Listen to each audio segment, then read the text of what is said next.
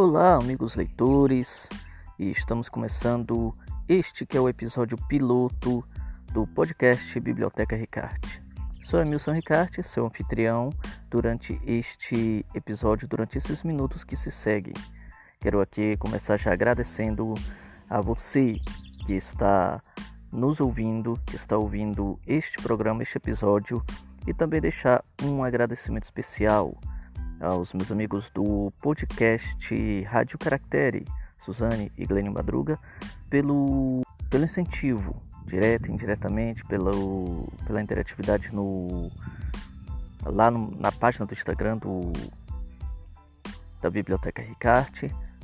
Um abraço para vocês, um abraço carinhoso e muito obrigado por, pelo incentivo, pela força. Bom, e o que é o episódio de hoje? O episódio de hoje eu vou falar um pouquinho sobre é, como me descobrir leitor. É, chega um momento na vida onde a gente precisa descobrir, é, acaba descobrindo se a gente realmente é um leitor ou não. Leitor que eu falo é aquele apaixonado por leituras, aquele que gosta realmente dos livros e de conversar com as histórias e captar alguma coisa delas. Então, bora pro episódio? Simbora então.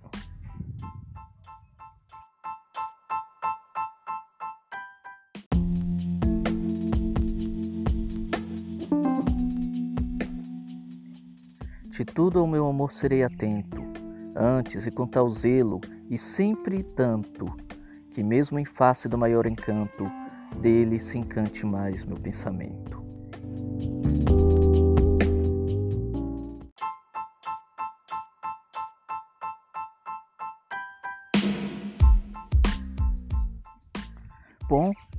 Prosseguimento aqui ao nosso episódio, com som de fundo, a la nature, com o cantar de pássaros e passarinhos, a gente segue então falando sobre como eu me descobri leitor.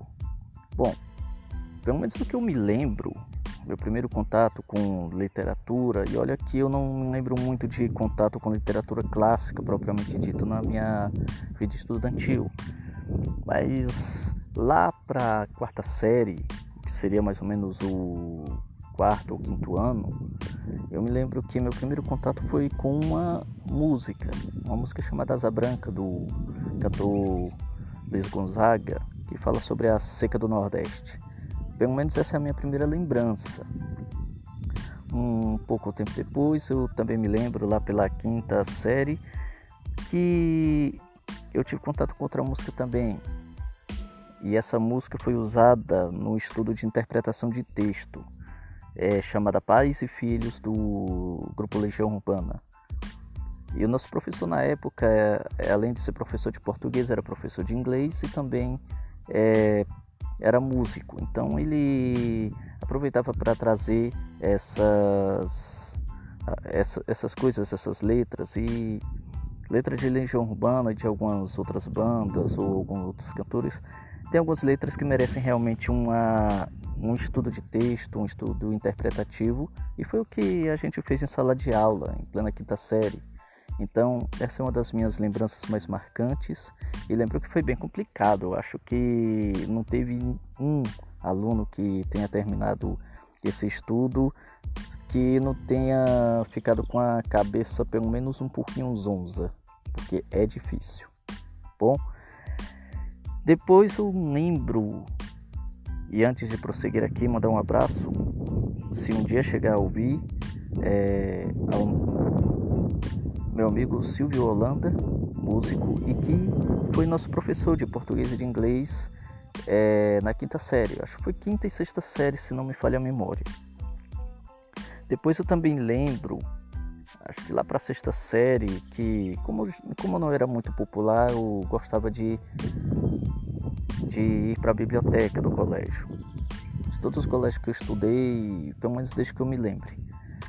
E lá eu tive contato com uma obra adaptada, um clássico adaptado, uma coleçãozinha de clássicos adaptados das Mil e Uma Noites. Era uma coleçãozinha da Eunice Braido e que se chamava Coleção Mil e Uma Noites, é, contendo os livros, pelo menos do que eu me lembro, A Princesa Sherazade, O Anel Mágico, Aladim, a Lâmpada Maravilhosa, O Anel Mágico, eu acho que já falei, não foi? E O Casamento da Princesa Nuriá e Alibaba e os 40 Ladrões. É o que eu me lembro de livros dessa coleção. Só que eu não lembro de ler todos. O que mais está na minha memória é realmente o do Aladdin, até por conta também da adaptação da Disney, são coisas que ficam na memória, e também a da Princesa Sherazade é o que eu me lembro de pelo menos ter lido.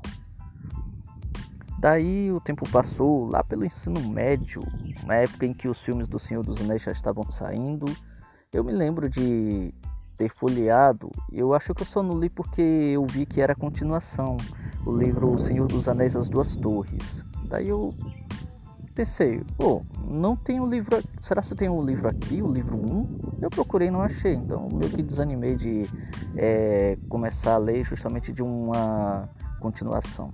Aí acabei nem lendo, coisa que eu só fiz depois, anos depois, de adulto já.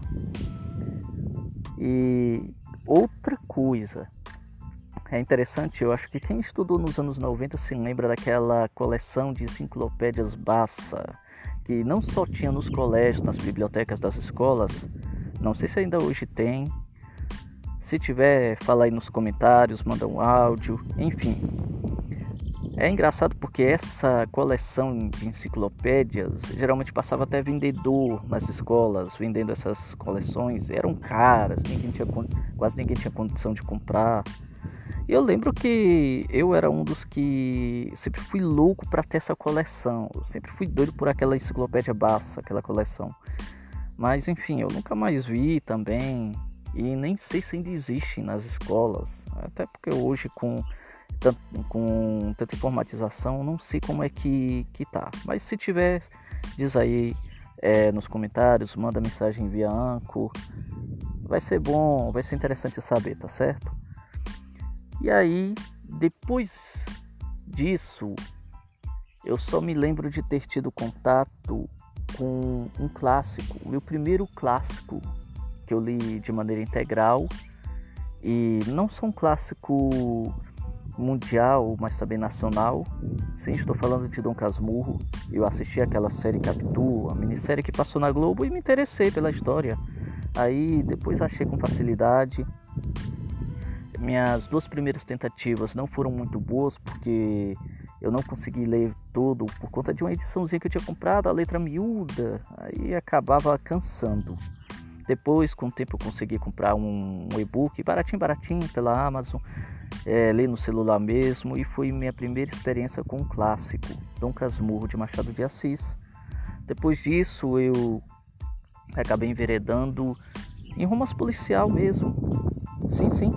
E minha primeira obra foi da, da Agatha Christie, Expresso, Assassinato no Expresso do Oriente, a, a aventura do detetive belga Hercule Poirot. E foi de um box que eu comprei. Eu lembro que eu comprei esse box da Avon. E vinha três livros. Eu ainda tenho, na verdade, eles, que é Assassinato no Expresso do Oriente, O Natal de Poirot e Caiu Pano. As três aventuras com, com o detetive belga. Tempo depois eu comprei o outro box que vem mais três livros, que aliás eu nem li ainda. Mas enfim, depois disso li também um box que eu comprei. Eu não lembro se foi na Avon ou foi na revista Hermes, mas eu lembro que eu comprei um boxinho pequenininho com três obras do é, das aventuras do Sherlock Holmes. E é engraçado que nesse box vinha justamente o primeiro romance com, é, das aventuras do Sherlock, do Sir Arthur Conan Doyle. Vinha ele, vinha o livro também O Signo dos Quatro, ou O Sinal dos Quatro, e um outro livro que era de contos, A Vampira de Sussex e Outros Contos. Daí eu lembro de ter lido esse box praticamente todo e foi interessante. E daí eu fui aumentando a minha a minha leitura, minhas leituras, passei também por, pela série de livros romanceados da série Assassin's Creed, uma série de jogos que eu sempre fui fã, sempre gostei muito, então a história me interessava. Aí eu soube que tinha livro, fui comprando. Na verdade, eu só tenho, infelizmente, dois livros físicos, que é o Assassin's Creed Renascença e o Assassin's Creed A Cruzada Secreta. E outros livros também fizeram parte. E foi como foi bom conhecer, eu conheci na casa de um amigo, eu vi esse livro que é sobre a, as melhores histórias da mitologia nórdica, com um acréscimo também no final de uma versão romanceada do, da peça O Anel dos Nibelungos, do Richard Wagner. E essa coleção toda é do, da Carmen Seganfredo. Isso, esse livro é da Carmen Seganfredo. E eu gostei muito. Eu lembro que quando eu li eu me diverti bastante, conheci um pouquinho da mitologia nórdica, conheci também é, essa ópera do Wagner romanceada, que é O Anel dos Nibelungos, e que na verdade foram uma das fontes de inspiração para o Tolkien criar todo aquele imaginário da Terra-média, a história do Senhor dos Anéis. Foi uma das inspirações, até porque o Tolkien ele sempre foi ligado nessa questão das, das mitologias e tinha essa, essa, essas leituras, né? tinha todo esse arcabouço para poder criar suas histórias e todo o imaginário da Terra-média. Bom, desde então eu não parei, né? E daí, como foi que surgiu a ideia de fazer esse episódio piloto falando um pouquinho sobre isso? É porque caiu a ficha. Eu fui pensando aqui, eu sempre fui uma pessoa, eu sempre fui um garoto mais de, de assistir, de ouvir rádio, leitura nunca fui muito meu forte. Mas o tempo foi passando e eu descobri que eu sempre tive essa veia literária e não sabia.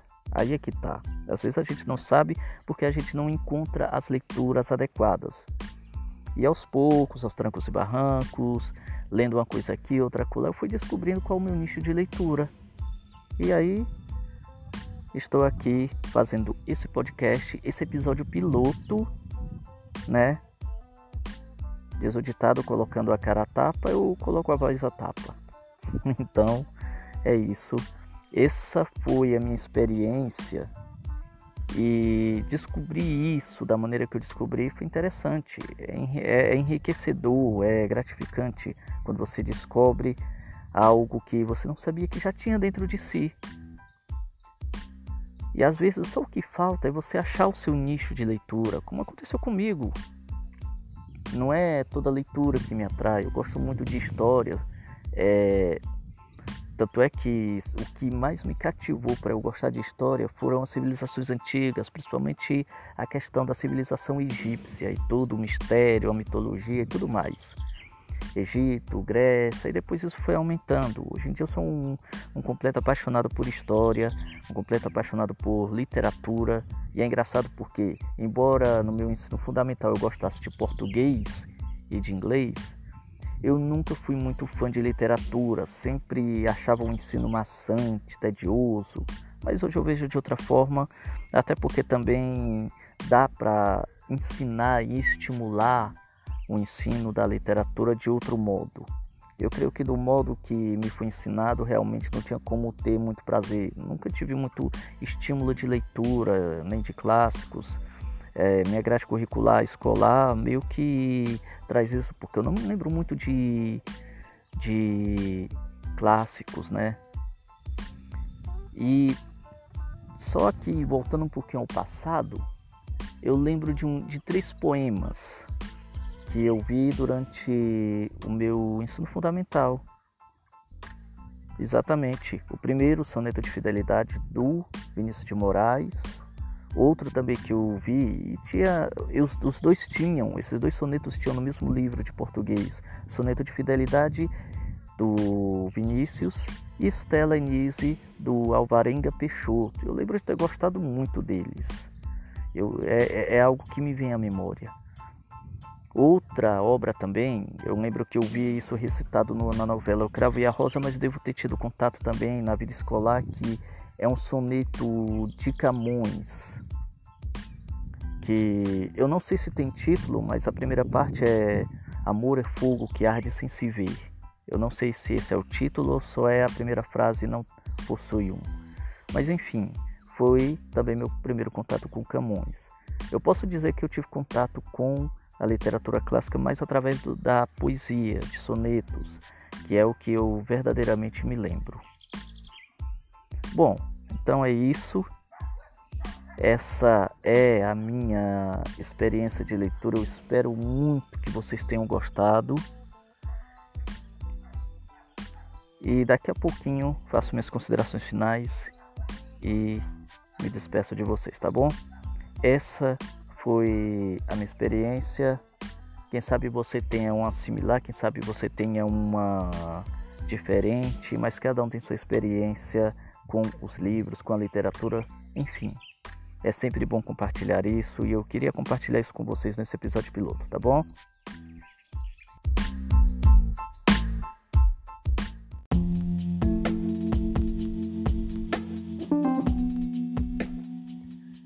Eu vi a linda Estela e namorado fiz logo o eterno voto de querê-la.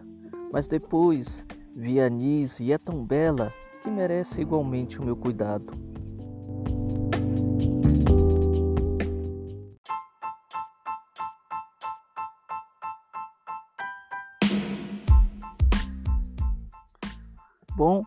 Isso aí, nós já chegamos aqui ao fim do episódio piloto.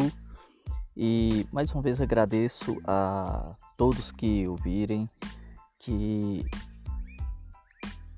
esse episódio possa te ajudar a, a descobrir o leitor que é em você. Quem sabe você também se identifique com a jornada que eu tive.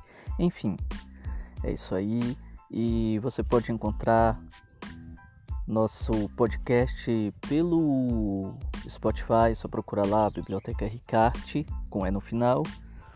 E também pelo Instagram, arroba Biblioteca Ricarte. É isso aí. E minha página pessoal é Emils, arroba Emilson Ricarte no Instagram, Emilson Ricarte no Facebook. Mas o Facebook nem uso tanto, mas enfim. Estou mais lá pelo Instagram mesmo, tanto na minha página pessoal como na página do Biblioteca Ricarte, tá ok? Então é isso aí. Forte abraço para você. Muito obrigado. Peço a benevolência de quem ouvir este é o episódio piloto e o ser humano talvez esteja um pouquinho nervoso, talvez, mas faz parte, não é? então é isso aí. Muito obrigado por ouvir esse episódio, esse podcast e a minha pessoa aqui iniciando-se no mundo podcastico, não é mesmo? Então é isso aí. Ótimas leituras para você. Muito obrigado e fica na paz.